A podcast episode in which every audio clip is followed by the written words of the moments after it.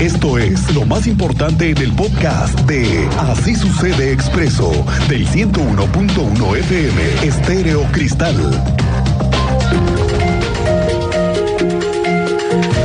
Aquí es lunes y nos amanecimos con noticias nuevas. Y mire que se confirmó lo que le adelanté hace un par de semanas aquí. Ya nos habíamos enterado que había intenciones de comprar camiones solo para que transiten 5 de febrero. Y otra, que no iban a ser chinos como los que compraron en el sexenio pasado. Se trata de un 5 de febrero, ahora que concluya, sí, que en 5 de febrero van a construir un carril confinado y que será exclusivamente para nuevas unidades y ya lo confirmó hoy el gobernador Mauricio Curi. Tú sabes más de esto, Andrea Martínez, ¿cómo te va? Buenas tardes. ¿Qué tal, Miguel Ángel? Muy buenas tardes y también a toda la audiencia. Pues así es, se comprarán nuevas unidades del transporte público Crobús y de las cuales, bueno, al menos 40 serían para circular por Avenida 5 de Febrero una vez que concluyan las obras en esta vialidad. Así lo confirmó el gobernador del estado el día de hoy, Mauricio Curi González. Esto, bueno, pues con el fin de fortalecer aún más el servicio del transporte público en la zona metropolitana a fin de este 2023. Y bueno, de esta manera no quiso dar muchos detalles, ya que pues nos explicaba que el anuncio de la compra se hará en los próximos días por parte del titular de la Agencia Estatal de Movilidad, Gerardo Juanalo Santos. Vamos a escuchar al gobernador del estado respecto a este anuncio que hizo el día de hoy.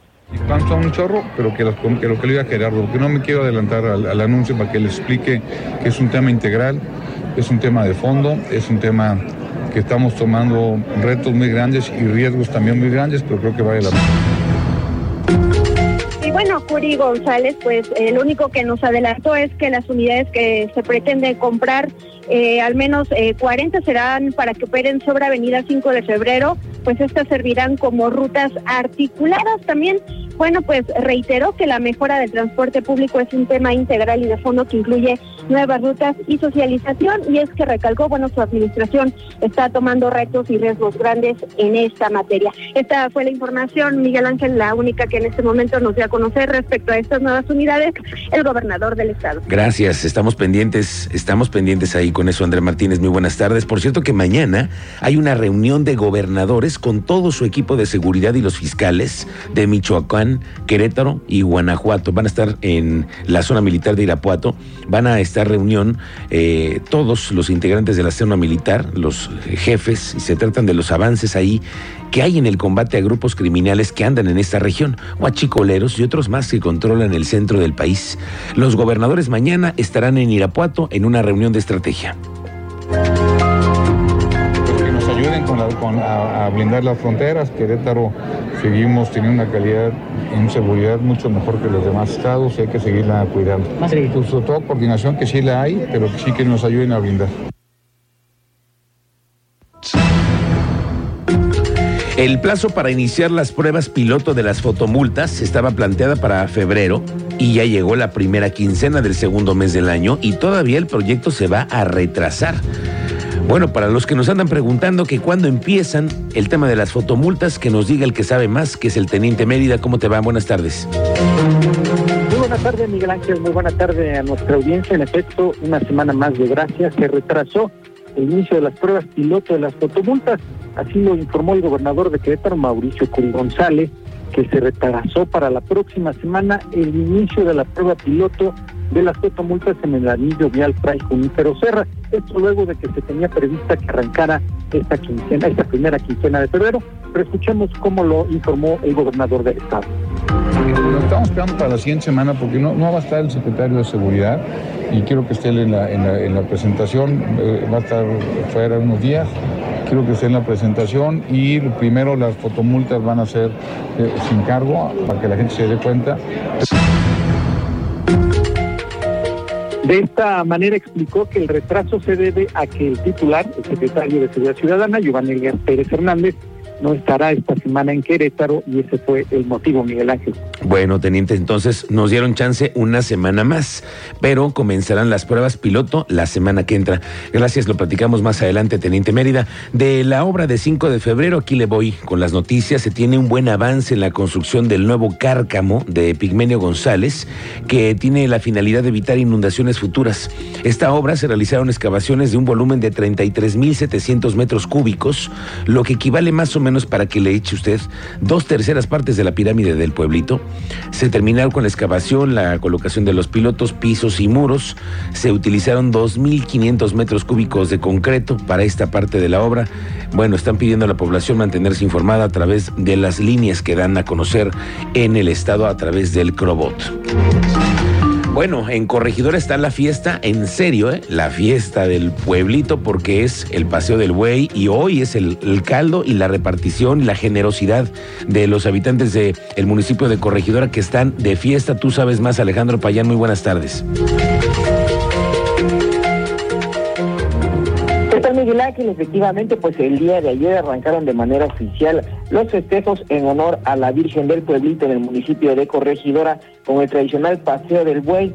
Esta tradición, eh, cabe recordar, Miguel Ángel, que pues bueno, ya lleva 143 años de existencia y de patrimonio, perdón, 287 años como eh, patrimonio eh, cultural del estado de Querétaro. Durante esta celebración, cabe recordar que se realizó la tradicional bendición del buey y el paseo que se realiza por las principales calles del pueblito. Cabe recordar que de acuerdo a la tradición, eh, el paseo se lleva a cabo para pues eh, mostrar que este animal que posteriormente se comparte con los asistentes es un animal que no ha sido robado, es un animal eh, bien habido y por el cual pues bueno durante el recorrido que realizamos pues cientos y casi miles de vecinos del municipio de Corregidora le van arrojando racimos de verduras, algunas zanahorias, para pues eh, complementar lo que viene siendo el caldo. Recordar que el día de ayer se pasaron aproximadamente seis reses que fueron sacrificadas el día de ayer y que ya en este momento inició la tradicional eh, repartición del caldo de buey aquí en el municipio de Corregidora Miguel Ángel. Recordar también que pues el día de ayer eh, se continuaron también con las misas y con todos los festejos. El, eh, comentarte que pues bueno este año eh, la pues eh, el mayor la mayordomía correrá a cargo del señor Francisco no perdón Miguel Ángel Ortiz quien es el mayordomo de los festejos para este año. Recordar que pues bueno a partir de esta semana habrá una serie de actividades que pues hoy eh, se comparten en las calles del pueblito con los vecinos de este municipio. Recordar también, eh, Miguel Ángel, que eh, de acuerdo a este, al calendario de festejos, a partir de hoy se reparte el caldo y habrá diversas actividades, bailes y exposiciones en todo el primer cuadro del municipio de Corregidora. También, eh, bueno, está instalado un templete con la presencia de la venerable Virgen de Nuestra Señora del Pueblito, por lo que, pues, eh, los asistentes también pueden acudir a eh, presentar sus honores a la tradicional Virgen, que es la patrona de estos festejos, Miguel Ángel. Gracias, Alejandro Payán, allá en la Feria del Pueblito, allá en la repartición del, del caldo del buey. Un saludo para todos los habitantes de Corregidora que nos escuchan allá. Bueno, autoridades municipales de Querétaro informaron que durante el pasado mes de enero fueron recaudados 1.100 millones de pesos por concepto del impuesto predial, lo que representó un 11.8% más que en el año pasado. El secretario de Finanzas del municipio, Francisco Martínez, dice que los ciudadanos cumplidos contaron con un 12% de descuento, así como un seguro por daño a la vivienda o negocio. Con la participación de 256 mil contribuyentes que realizaron su pago oportuno en enero, aprovechando el descuento del 12% en el impuesto, del 100% en multas y recargos, y además de que a partir de- del primero de febrero contarán con un seguro contra robo, inundaciones e incendios. En, en los próximos días estaremos trabajando en pues en la emisión de estas tarjetas que recibirán de manera automática en sus domicilios. Hoy, por cierto, vamos a tener una charla aquí con el secretario de Finanzas, el que maneja las finanzas del gobierno, que no es cualquier cosa. Hoy viene Gustavo García Leal. Gustavo Leal, que viene el secretario de Finanzas hoy a esta charla. Bueno, ya se quejaron los transportistas. El delegado de la MOTAC en Querétaro, Gerardo Gutiérrez, dijo que la actualización a las tarifas de las casetas en la red de autopistas está perjudicando a los transportistas porque además no se refleja en los seguros que les venden ni en la seguridad al gremio y en las carreteras. Bueno, es que usted sabe, del pasado 7 de febrero llegó el incremento a las casetas y los transportistas están quejándose. Incrementos de las tarifas, pues siempre a, los transportistas siempre nos pega más porque pues, nuestro trabajo es en carreteras federales. A lo mejor también igual, como siempre hemos abogado por, por las causas de incremento de casetas, de combustible, de seguridad, eh, inclusive pues inflaciones muy carísimas tanto para los usuarios eh, con sus coches particulares. Siempre pues sí nos, sí nos perjudica mucho sí nos perjudica mucho Bueno, mañana es el día de San Valentín, se preparan por todos lados festejos, la venta de globos y artículos de regalo están por todos lados. Justamente, fíjese que es en esta temporada cuando hay permisos especiales para que particulares vendan por todos lados productos. Lo mismo mañana en restaurantes hay reservaciones y ya saben, por todos lados, ¿no? También hay menús especiales y hoy día es 13, Día del Amante. Al rato viene Manuel García, que ya ve usted cómo es, para platicarnos de este día que también tiene su particularidad. ¿Que las mujeres no se vale que tengan su lover? Bueno, pues mientras no se dé cuenta ni uno ni otro, pues ahí está bien. Hay un guardadito. Pero sí, y a ver, ¿cuál sería el amante perfecto? Híjole. El, que de varo. El que de varo, dice. sí, será el sugar. un sugar. Cada quien tiene su. Mira, cada quien. Ahora sí que cada quien. Cada quien se, se expresa como quiere. Oiga, el presidente de la Canaco, aquí en Querétaro, Fabián Camacho, informó que el fin de semana eh, tuvo muy buen fin de semana para el tema de la actividad económica por el tema del, supertazón.